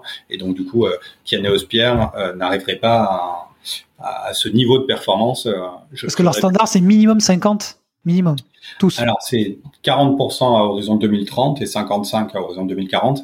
Mais encore une fois, comme nous sur euh, de Normandie, on n'achète que des ruines qu'on rénove eh de A à Z, et ben du coup on fait tout à l'instant zéro. Donc en fait, euh, euh, je crois qu'en utilisant le DPE, qui est pas parfaitement fiable mais qui donne un bon indicateur, sur notre SCPI de Normandie, en moyenne, on avait réduit de 80% les émissions de gaz à effet de serre. Donc je veux dire, on est sur, quasiment, sujet, quoi. quasiment tous nos logements. Ouais, on était très très large en sachant que, et je crois qu'en termes de d'énergie, on était à moins 50 ou moins 60% en moyenne. Ah, c'est énorme. Alors que la loi de Normandie impose euh, 20% pour l'individuel et 30% pour le collectif. Donc on faisait deux fois plus que, que ce que nous impose la, la loi. Quoi. D'accord. Et vous faites combien de montants de travaux? Tu l'as, Je crois que tu l'as dit au début, non? 4, 4 millions, non? T'as dit? Aujourd'hui, on fait à peu près 2 millions par mois. 2 millions par mois Ouais, 2 millions par mois. Et je crois, euh, parce que tu sais, quand tu fais des travaux de rénovation, alors non, ça d'ailleurs tu le sais peut-être pas, mais ça va t'intéresser. Quand tu fais des travaux de rénovation, la loi t'impose de faire euh, des diagnostics, euh, ce qu'on appelle TTA, diagnostic technique avant travaux, et donc qui concerne en particulier la présence d'amiante et de plomb pour éviter que euh, tes artisans euh, puissent s'abîmer la santé en faisant les travaux à l'intérieur. Donc sache que ça touche tout type de travaux. Et sache que ça relève du pénal si tu ne le fais pas. D'accord. Euh, voilà, euh, garde ça dans un coin de ta tête. Carrément, ouais. Euh, les, les, particuliers euh, sont un petit peu excusés, mais le particulier qui passe par une SCI est considéré comme un pro, donc il est pas trop excusé. Mais quoi qu'il en soit, du coup, on a des, des donc des des organismes spécialisés dans ces diagnostics, euh, des, fameux DTA, des gens comme la PAB, Bureau Veritas, etc. Et eux, quand je discute avec eux, je leur dis, bah, est-ce que vous connaissez un autre acteur du privé comme moi qui rénove 500, 1000, plus de 1000 logements par an? Ils me disent non. Ils me disent les, seuls acteurs qu'on connaît qui font cette volumétrie de travaux, c'est des bailleurs sociaux. Ah oui. Ah euh, Voilà. Et donc du coup, ça veut dire deux choses. Ça veut dire que euh, le il y a, y a, un vrai besoin d'avoir des acteurs de la rénovation euh, du parc immobilier locatif privé, là où euh, il est de, je pense que c'est là que se situe le parc le plus mauvaise qualité. Oui. Ça représente entre 22 et 23 des logements en France puisque vous avez 56% de propriétaires, eux, ils font des travaux chez eux. Vous avez 22-23% de logements sociaux, bah, eux, ils ont l'obligation de faire des travaux. Puis après, vous avez 22-23% du, du, milieu, qui là, on voit bien ces dernières années, ils vont être obligés, mais pour l'instant, c'est pas fait. Et, euh, et, il va falloir que, que tous ces immeubles qui soient à la vente trouvent acquéreurs avec des gens qui vont les acheter, qui vont faire des travaux. Et c'est pas gagné parce que du coup, sinon, il y aura un autre sujet dont on n'a pas parlé, qui sera la pénurie du logement qui est en train de se développer. C'est-à-dire que tous ces logements qui sont sortis du marché parce qu'ils n'ont pas obtenu leur permis de loi, etc., et qui partent à la vente, tant qu'ils n'ont pas été rachetés et rénovés, et ben du coup, ça fait sortir des logements du parc immobilier, et ça accentue la pénurie du logement. Donc, euh, donc ça va, ça va être, un, je pense, un problème euh, dont on va parler de plus en plus dans les années à venir. Donc tu penses que pour toi, toute société, que ce soit CPI ou comme nous, un peu de sociétés clés en main euh, qui, qui sont dans le monde de l'immobilier de près ou de loin, doivent avoir quand même, comment dire, une forme d'impact ou de rénovation énergétique dans leur manière de travailler? Euh, alors, je, je, ne suis personne pour donner des leçons, donc je n'en donnerai pas. Non, c'est pas des leçons, mais... Non, non, voilà, moi, chacun fait ce qu'il veut. Par contre, ce que je suis sûr, c'est de me dire que moi, aujourd'hui, avec Guillaume, on a créé une boîte il y a cinq ans, et de se dire que c'est nous les acteurs de la rénovation du bâtiment dans le privé en France, euh, ça m'inquiète. J'espère qu'il y en a d'autres qu'on connaît pas, mais euh, si les si les gens qui s'occupent des diag avant travaux euh, ils les connaissent pas. Euh, ouais, c'est chaud. Ça veut dire que ces gens-là, ils sont bien cachés. Donc ouais, non, il y a, y a, un problème. Il y a un problème. Euh, il faut qu'il y ait d'autres acteurs. Il faut qu'il y ait des gens qui viennent qui viennent nous concurrencer. Moi, d'ailleurs, quand, quand, quand Kianeos a commencé à, à, très bien marcher en 2020, je me suis dit, bon, ben, génial, il va y avoir d'autres SCPI qui vont faire du résidentiel et de la rénovation. C'était ma question, j'allais poser, j'allais poser cette question. Rien? Non? Non, non. Personne n'est assez taré pour se lancer dans un business pareil. Il y a que, il y a que Guillaume et moi pour l'instant. Ouais, mais comme et les chiffres le montrent, c'est-à-dire que ça, ça fonctionne, donc euh, c'est étonnant. oui, peut-être qu'ils regardent et peut-être qu'ils vous laissent quelques années pour voir. non, après peut-être que peut-être que la manière, euh, peut-être qu'il y a des manières plus malines de massifier la rénovation que de passer par un véhicule de type SCPI. Euh, peut-être que d'ailleurs, enfin, je, je connais pas bien ton business, mais le business qui consiste à proposer à des particuliers de les accompagner de A à Z, ce qui du coup, je suppose, s'apparente à, de l'assistance maîtrise d'ouvrage et peut-être un, un, un, système qui est plus adéquat. Parce que du coup, euh, peut-être vous pouvez les accompagner sur euh, ma prime rénov, des trucs comme ça, etc. Tout ce à quoi nous, on n'a pas le droit. Alors, je, me pose toujours la question de savoir pourquoi nous on n'y a pas le droit. Ça c'est un autre sujet. mais en tout cas, je peux te confirmer qu'on a le droit à rien. Quoi. Ben, c'était l'une de mes dernières questions, mais oui, oui, d'accord. Tu viens d'y répondre. Après, nous, ce qu'il y a, c'est que moi, je, moi, ce que je trouve dans votre modèle qui est vertueux, qui est, nous, c'est notre côté négatif. Hein, c'est pas, je suis assez transparent. C'est que vous avez un, alors ça peut être antinomique, mais vous avez un l'avantage du volume. C'est-à-dire qu'en fait, pour moi, la rénovation énergétique, elle doit être euh, de façon massive avec des acteurs euh, comme vous. Nous, euh, nous très clairement, on a on a fait les rénovations énergétiques dans le passé. on l'a fait en diffus et nous, c'est c'est le choix, le modèle qu'on a fait. Et pour répondre à ta question un petit peu, c'est que nous, on a une boîte de travaux qui est associée à à Living.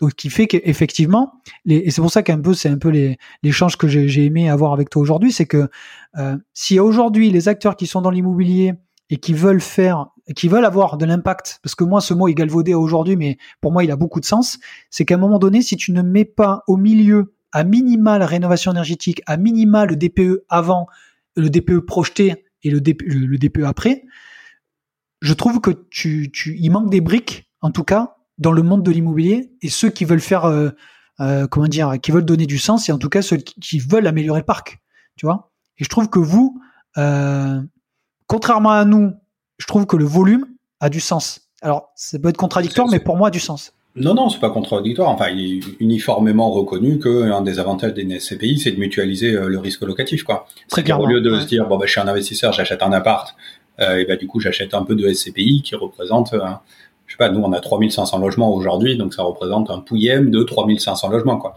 S'il y a un locataire qui paye pas, c'est pas la fin du monde. Euh, S'il y a un appart sur lequel la réno, au lieu qu'elle dure trois mois, elle en dure six, c'est pas la fin du monde. Tout ça se dilue. Et, ben.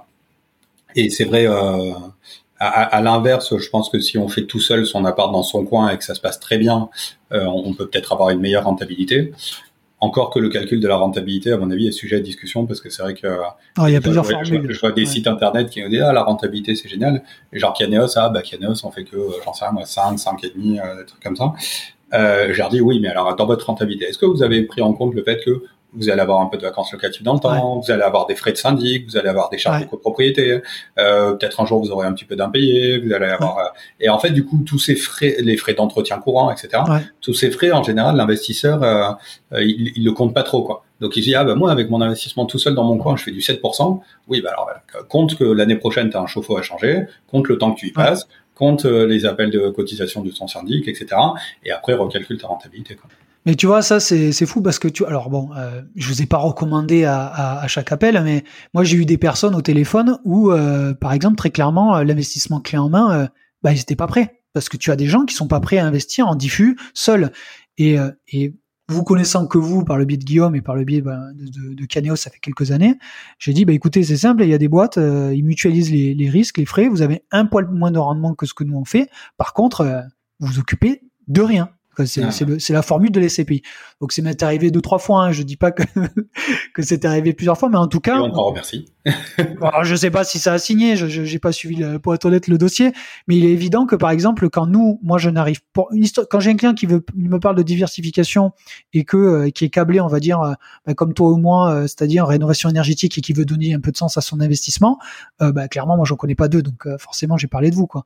Mais il est évident que euh, je pense que le métier que vous faites, euh, déjà, il est complémentaire à ce qu'on fait, parce que nous, on n'est pas sur la masse, on est sur le diffus. C'est ça un peu la, la, plus la difficulté.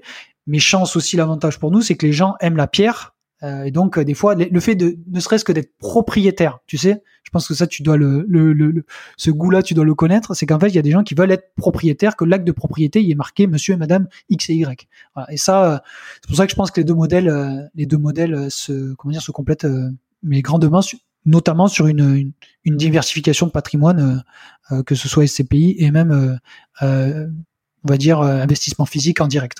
Ah ouais, Je, te, rejoins là-dessus. Bon, bah écoute, Jérémy, moi, bah, j'en ai terminé à aujourd'hui avec avec toi. Je pense que j'ai été très content de faire cet entretien parce que ce que je veux montrer aussi, c'est qu'il y a d'autres sources dans l'immobilier qui qui font autrement et surtout qui sont très câblés, c'est-à-dire euh, techniquement, parce que je pense que voilà, euh, ayant suivi un peu de loin un petit peu l'évolution de Caneos de, du début et de là où vous en êtes aujourd'hui avec la structure que vous avez faite avec, euh, je crois que vous êtes peut-être 20 ou 30, je pense. sur, sur, Caneos, sur Caneos AM, je crois qu'on est 38 et Caneos Gestion, ils sont 25. Ouais, c'est un groupe de 60 personnes. Hein. Ouais, donc c'est en 4 ans. Ou 5 ans, je veux dire. Ouais, 5 ans. C'est, ça nécessite, si on veut, si on veut gérer un parc immobilier correctement, ça nécessite beaucoup de ressources euh, humaines. Ah, l'immobilier, oui. Surtout la gestion locative, hein. Ce que j'allais dire, souvent la gestion locative, je pense qu'il y a beaucoup de propriétaires euh, bailleurs qui se plaignent un peu de la gestion locative. Mais c'est vrai que c'est un métier à faible marge, où du coup le, le, patron de la petite agence qui fait la gestion locative, bah, lui, il a envie de gagner de l'argent, donc il a tendance à rogner un peu sur euh, sur les coûts, sur les moyens humains, etc. Alors que si on veut le faire correctement, ça nécessite bah, un truc tout bête, mais nous, qui a gestion, on s'attache à passer régulièrement dans tous les immeubles. Que, alors c'est que les immeubles de, des SCPI, quoi. Mais du coup, euh, rien que le fait de passer régulièrement dans tous les immeubles, voir si tout va bien, le ménage a été fait, etc., etc. Bah, c'est chronophage, ça prend du temps, ça prend du temps de moyens humains. Donc, euh, ouais. Mais on pense qu'à long terme, ça paye. Ok. Euh, et du coup, pour conclure, est-ce que tu as une actualité à partager de Caneos euh, là que tu que tu aimerais euh, partager? Euh, C'est quoi le futur? C'est est-ce qu'il y a des, des, choses qui vont arriver dans les semaines, les mois, années euh, chez Caneos eh ben, comme tous les ans, on va lancer une SCPI de Normandie. Hein, donc, tant que j'ai pas le visa, j'ai pas le droit d'en parler. Mais en tout cas, tous les ans, il y en a une nouvelle. Donc, j'espère qu'on aura le visa pour celle-ci et qu'on aura la nouvelle à la rentrée. Donc, j'espère qu'elle marchera un peu un peu mieux que les précédentes. Hein. Les précédentes, on faisait 10 millions par an, alors que Kianosper, on fait 100 millions par an. Donc c'est vrai que euh, voilà. Euh, et sinon, dans les actualités, donc je disais le après avoir une année 2022 où vraiment on a énormément travaillé sur la restructuration, on a créé Kenya Gestion, etc. Aujourd'hui, on est, on est staffé, on est préparé pour faire beaucoup plus de, de, travaux de rénovation. Et donc, du coup, on a levé là, ce fameux cap de la collecte au, mois de juin. donc, on espère que, que la collecte voilà, va, va pouvoir augmenter. Donc là, il n'y a plus, il y a plus de, plus capé, plus rien, c'est go. Voilà, exactement. Ouais, voilà. Eh ben, on espère parce que comme je le disais tout à l'heure, c'est vrai que les, les besoins, euh, les besoins sont énormes. Les besoins sont énormes. Euh, je pense que bah, du coup toi aussi tu dois, tu dois le voir. Hein, c'est, euh, Je pense qu'il y a, il y a beaucoup beaucoup de travail. Donc voilà. Bon et on du est, coup, on est, prêt. Bon super. Et est-ce qu'on qui on contacte? On contacte Jérémy, Guillaume en direct pour souscrire. Comment on fait? Non, maintenant, ça y est, on a arrêté de prendre les appels clients. euh, non, non, euh, sur, sur, euh, sur le site internet, il y, a, il y, a une boîte contact, il y a un numéro de téléphone, on appelle, et puis maintenant, on a une, on a une commerciale qui répond au téléphone, qui explique bien tous les risques des SCPI, parce qu'il y a des risques dans les SCPI. Bien sûr. Le, le, rendement est pas garanti, le prix de part est pas garanti, la liquidité est pas garantie, tout ça. Les performances passées ne sont pas un indicateur des performances à venir. la phrase par cœur. Tu connais toutes les phrases classiques. Et donc, du coup, voilà. Bah, nous, euh, je crois que c'est aussi un truc sur lequel on est atypique. On laisse pas les gens souscrire si on leur a pas au moins parlé une fois au téléphone pour leur, leur rappeler ouais. les risques. Il y, en a, ça les, il y en a, ça les gonfle parce que du coup, ouais. ils connaissent déjà les SCPI. oui. euh, donc, du coup, on essaye de le faire en version accélérée. Mais voilà, mais on, on aime être sûr qu'on a bien tout rappelé. Et en particulier, je répète, la spécificité chez Kianeos, c'est qu'on n'est pas là que pour faire du rendement. On a aussi d'autres sujets. Et donc, du coup, c'est important d'avoir des clients qui sont alignés avec, euh, avec cette stratégie, même si, je le répète, la plupart d'entre eux viennent surtout pour des raisons financières. Il faut quand même qu'ils aient dans un coin de la tête que euh, on, on, ne fait pas que ça. Voilà, c'est important. Eh ben, écoute, je pense que ce sera le mot de la fin, Jérémy. Je te remercie énormément. J'ai passé euh, plus d'une heure avec toi et euh, j'ai appris pas mal de choses et j'en suis ravi et j'espère que les autres aussi. Merci beaucoup. À bientôt. Les impactants, c'est terminé pour aujourd'hui. Merci d'avoir écouté cet épisode jusqu'à la fin. J'espère que ça vous a plu. Parler d'impact au sens large, sans faire culpabiliser, touche tout le monde. Alors abonnez-vous pour ne rien rater et surtout, laissez un commentaire 5 étoiles, c'est comme ça que l'on pourra se faire connaître par un maximum de personnes. Merci et à très vite.